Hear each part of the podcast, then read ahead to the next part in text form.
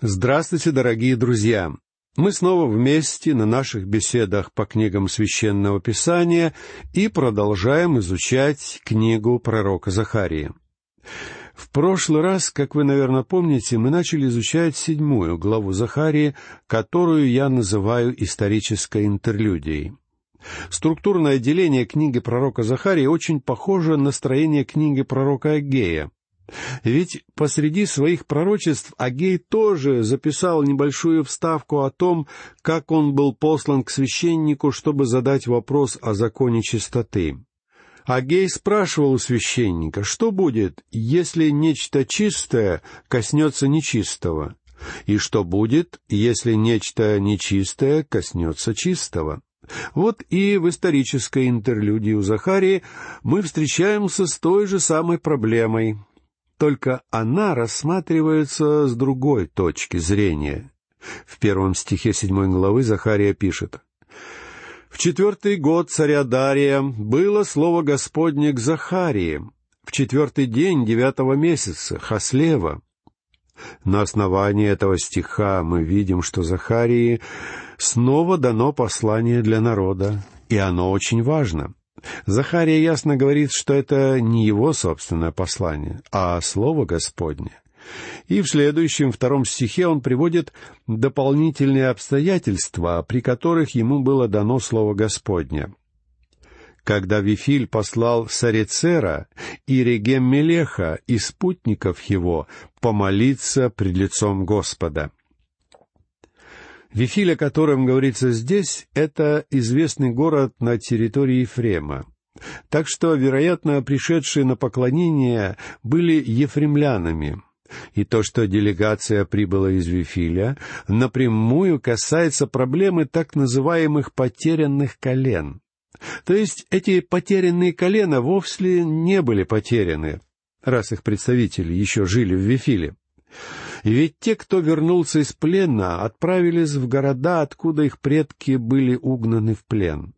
И многие представители народа Божьего, рожденные в Вавилонском плену и получившие вавилонские имена, в частности, Сарицер и Регем Мелех, о которых говорится в прочитанном только что стихе, вернулись на территорию, принадлежавшую их собственным коленам. Так что десять северных израильских колен вовсе не были потеряны. А проблема, с которой Сарицер, Регем Мелех и его спутники отправились в Иерусалим, приводится далее, в третьем стихе седьмой главы. «И спросить у священников, которые в доме Господа Саваофа, и у пророков, говоря, «Плакать ли мне в пятый месяц и поститься, как я делал это уже много лет. Эти люди пришли из Вифиля, чтобы поговорить с иерусалимскими священниками и задать им вопрос, касавшийся одного иудейского обряда. Они желали узнать, правильный это обряд или же неправильный. Люди начали поститься еще до вавилонского рабства и продолжали делать это после него. В 136-м псалме, стихи 1 и 2 сказано «При реках Вавилона там сидели мы и плакали, когда вспоминали о Сионе. На вербах посреди его повесили мы наши арфы». Они горько рыдали в плену, и таким было их богослужение. Но Бог никогда не давал своему народу дней поста. Наоборот, Он давал им праздничные дни — а пост был их собственной идеей. Во время плена израильтяне выделили себе специальные дни для поста и плача и продолжали поститься и рыдать после возвращения. Но Бог не побуждал их к такому времяпровождению. Израильтяне стали жить получше. Многие восстановили свои дома и жили очень комфортабельно, даже зажиточно — но они все плакали и скорбели и говорили при этом, «Мы постимся, а Бог никак не благословляет нас». Таким образом, у этих людей возникла необходимость выяснить, нужны ли такие обряды. Друзья мои, это важная проблема и в наши дни.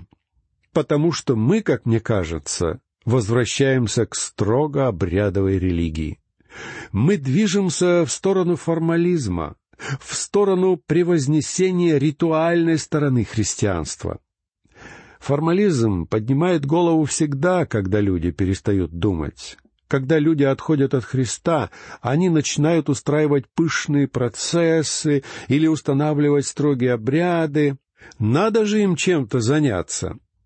Такое случается во время духовного упадка. Когда-то давно в Европе люди не на шутку спорили, стараясь установить, в какой позе надо читать молитвенники. Как будто это имеет принципиальное значение. Стоите вы во время молитвы, сидите, или стоите на коленях, да и вообще, в каком положении и в какое время вы молитесь. Многим людям нужна литургия, сложный ритуал. Некоторые христианские церкви являются литургическими, то есть следуют во время своего богослужения определенным обрядам. И даже многие протестанты, наследники реформации, которые на словах говорят, что ритуалы отвратительны, во время своих богослужений в известной степени пользуются ритуалами, то есть устанавливают определенную последовательность действий.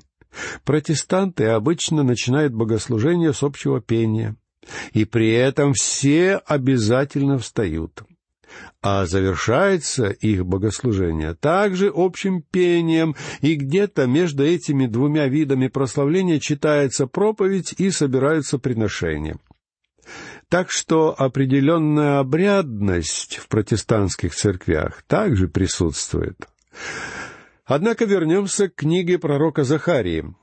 Бог дал народу Израиля религию. Это была единственная религия, которую он кому-либо когда-либо давал. И эта религия была полна различных обрядов. Так хорош обряд или плох? Вот какой вопрос волновал людей, отправившихся в Иерусалим. Они спрашивают, мы постились, рыдали и плакали, а теперь нам кажется, что это было глупо. Нам это надоело.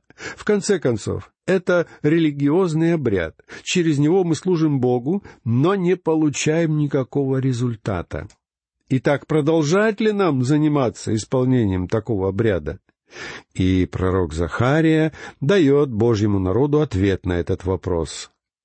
Бог не говорит, что поститься плохо но и не говорит, что это правильно. Он не отвечает на этот вопрос прямо, и все же отвечает на него. Мы увидим, что на самом деле Бог дает тройной ответ на вопрос о религиозных обрядах. Первый ответ в стихах с четвертого по седьмой заключается в том, что когда человек совершает обряд от всего сердца, то это правильно — Второй ответ в стихах с восьмого по четырнадцатый таков. Если же человек выполняет обряд, а сердце его в этом не участвует, то это плохо. А третий ответ мы найдем в восьмой главе. Божий замысел по поводу Иерусалима не зависит ни от каких обрядов. Я надеюсь, что этот ответ образумит многих людей, которые говорят сегодня Давайте сделаем что-то, чтобы ускорить пришествие Христа. Друзья мои, что бы вы ни делали, вы не измените времени Его пришествия ни на секунду. Разве вы не знаете, что этой вселенной правит Бог? Что бы вы ни делали, вам не удастся вмешаться в исполнение Его замысла. Вот и жители Вифиля думали, что выполнение обрядов может как-то изменить Божьи планы. А в восьмой главе книги пророка Захарии Бог объяснит им, что Он собирается осуществить свой замысел, несмотря ни на что. Послушайте стихи четвертый и пятый седьмой главы Захарии. «И было ко мне слово Господа Саваофа, скажи всему народу земли сей и священникам так. Когда вы постились и плакали в пятом и седьмом месяце, при том уже семьдесят лет, для меня ли вы постились? Для меня ли? Когда вы постились и плакали в пятом и седьмом месяце, пишет Захария. Это должны были быть август и октябрь. А слова при том уже семьдесят лет означают, что посты и плач продолжались все время их жизни в плену. «Для меня ли вы постились?» — спрашивает их Бог. То есть он говорит им, когда вы выполняли свои обряды, делали вы это для меня? Делали вы это, чтобы прославить меня и восхвалить меня? Или вы просто смотрели на обряд как обязательное условие, на заслугу, которая сделала бы вас угодными мне и вынудила бы меня благословить вас? Таким образом, Бог не узаконивает и не осуждает обряды. Он просто спрашивает нас о наших мотивах. Эти люди говорят, что постились уже семьдесят лет. Друзья мои, не забывайте о возможности читать между строк. Поклонение Богу было для них утомительно. И Господь говорит им, «Если вы действительно хотите знать правду, то вы мне тоже надоели. Мне кажется, что вы очень скучны с этим вашим желанием совершать действия, которые никому не нужны. И я думаю, что множество современных так называемых христианских богослужений заставляют Бога зевать. Мне кажется, что Бог говорит в такие моменты, ну вот опять они заладили свои заученные молитвы. Опять этот проповедник в десятый раз читает одно и то же, потому что ему не хочется знать ничего нового обо мне. С таким же успехом он мог бы вместо себя поставить на кафедру магнитофон. Богу не угодна бессмысленная обрядность. Читаем далее, послушайте шестой стих. «И когда вы едите, и когда пьете, не для себя ли вы едите, не для себя ли вы пьете?» Бог говорит, «Вы поститесь не для меня, а когда пост окончен, вы с нетерпением бросаетесь к столу, но и саму пищу вы тоже принимаете не ради меня. Апостол Павел писал о том же самом в первом послании к Коринфянам, глава восьмая, стих восьмой. «Пища не приближает нас к Богу, ибо едим ли мы, ничего не приобретаем, не едим ли, ничего не теряем». А дальше в десятой главе стих тридцать первый он пишет «Итак, едите ли, пьете ли или иное, что делаете, все делайте во славу Божию». Если вы можете поститься во славу Божью, тогда вперед, поститесь. Но если вы поститесь по другой причине, если вы руководствуетесь иными мотивами, какими бы возвышенными они ни были, то не делайте этого. Такие посты Богу не нужны. Наша христианская вера — это не вопрос посещения церкви в воскресенье. Наша искренность во время воскресного богослужения поверяется нашей жизнью на следующий день. Вот почему в последней части седьмой главы книги Захарии Бог поведет разговор с Израилем об очень конкретных вещах о молитвах, их трудовой деятельности, об их общественных отношениях и развлечениях. Этот разговор будет очень кстати, ведь израильтяне жили вовсе не для Господа, и Бог напоминает им, что есть вещи более важные, чем обряд, по которым проверяется, искренний человек выполняет обряды или же нет. Теперь послушайте седьмой стих. Не те же ли слова провозглашал Господь через прежних пророков, когда еще Иерусалим был населен и покоен, и города вокруг него, южная страна и низменность были населены? Южная страна и низменность. Этот район, располагавшийся вокруг Версавии, выглядит как одна большая пустошь. Отправитесь ли вы к Хеврону, или к Экрону на побережье. Он напоминает мне равнины западного Техаса до того, как эту землю стали орошать. Когда там поднимался ветер, то начиналась безумная песчаная буря. Именно так выглядели равнины вокруг Версавии, и Бог говорит своему народу, живущему здесь. Вы выполняли все эти обряды раньше, когда жили в этой земле, и что случилось? Вы попали в плен, потому что не повиновались мне и не слушали моих пророков. А кроме того, посмотрите, что стало с вашей землей. А далее, начиная с восьмого стиха седьмой главы, Бог показывает, что обряды никому не нужны, если в них не участвует сердце.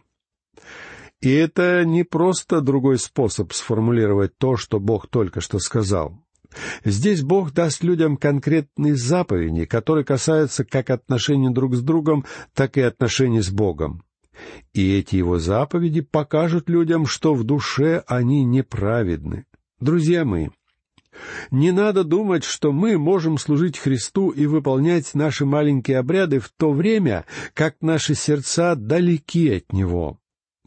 После своего воскресения Господь Иисус сказал Симону Петру, очень интересную вещь, которую мог сказать только Бог.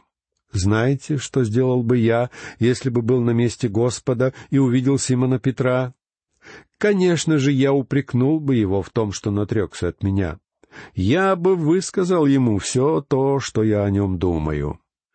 А Господь Иисус спросил его, «Любишь ли ты меня?» Друзья мои, для Христа важны не обряды, которые мы выполняем, не наши действия, а отношение нашего сердца. Для некоторых членов церкви религия — это обряд, ритуал, безжизненная формальность, литургическая система с бессмысленными и утомительными словами. В наших так называемых консервативных и евангельских церквях тоже накопилось очень много религиозного мусора. Мы беспрестанно цитируем изношенные эпитеты и всякие благочестивые штампы. Верующие часто говорят, «Мы хотим поделиться с вами своей верой». Но, друзья мои, многим верующим просто нечем делиться и потому они делятся не верой, а тем, какие они чудесные люди и какие чудесные вещи Бог совершил именно для них. А чтобы поделиться верой, они должны свидетельствовать об Иисусе Христе, о том, кто Он и что Он для вас сделал. Говоря о спасении, люди говорят, «Вручите свою жизнь Богу». Но если вы спросите у них, что они имеют в виду, они скажут «отдайте Богу свою жизнь». Вы действительно думаете, что Богу нужна ваша жизнь? Бог говорит, что наша праведность, наши так называемые добрые дела подобны грязным тряпкам в Его глазах. Богу не нужно ваше грязное белье. И я боюсь, что слишком многие из нас приобрели привычку говорить заученные фразы, которые искажают истинное значение Евангелия.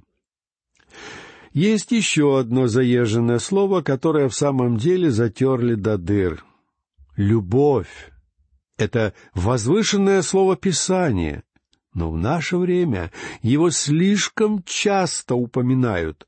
Оно лишило своего богатого, жизненно важного, могущественного и сильного библейского значения. Оно деградировало до уровня наклейки на автомобильный бампер, на которой написано «Дай сигнал, если любишь Иисуса». Как-то раз я обратил внимание на маленькую машину, которая очень медленно ехала по полосе с самым быстрым движением, и все машины передо мной ей гудели, потому что всем приходилось по очереди ее объезжать. Когда настала моя очередь, я тоже потянулся к гудку, но тут увидел на их бампере наклейку «Дай сигнал, если любишь Иисуса». Объезжая их, я на них очень свирепо посмотрел. Если бы у меня была возможность поговорить с ними, я бы объяснил им, что если ты любишь Иисуса, ты не станешь заниматься такой ерундой. Если ты любишь Иисуса, ты будешь повиноваться Ему и будешь вести себя вежливо по отношению к другим людям, а не вытягивать из них ложное признание в любви к Иисусу. Я считаю, что сегодня в церкви происходит слишком много пустых, безжизненных, безвкусных и бесцветных событий. У людей нет личных отношений со Христом, которые были бы исполнены смысла и плодотворности. Один либерально настроенный пастор писал мне, что его тошнит, когда люди говорят о личных отношениях со Христом. Я уверен, что если бы он послушал меня, то его стошнило бы. Потому что нам, друзья мои, нужны именно личные отношения со Христом. Ваши обряды и литургии ничего не стоят, если ваша жизнь не связана с Иисусом Христом. Если вы не жаждете жить так, чтобы доставить удовольствие Богу, если вы не хотите от души познать Его и Его Слово, тогда зачем вам принадлежать какой-то церкви и называть себя христианином?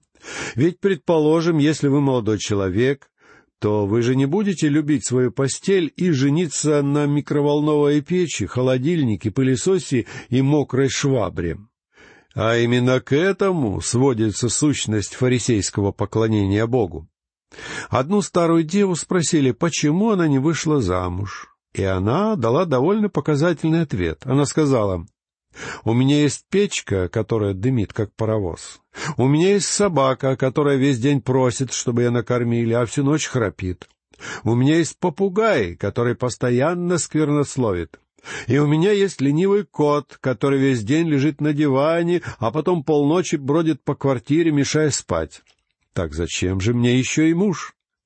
И, к сожалению, я должен признать, что именно такие бессмысленные отношения складываются у многих людей с Богом и со Христом. Они постоянно ходят в церковь, но не могут понять, зачем им нужен Христос. Так давайте прекратим играть в церковь и будем любить Христа и жить для Него. Итак, дорогие друзья, на этом мы заканчиваем беседу по книге пророка Захарии. Я прощаюсь с вами. Всего вам доброго. До новых встреч.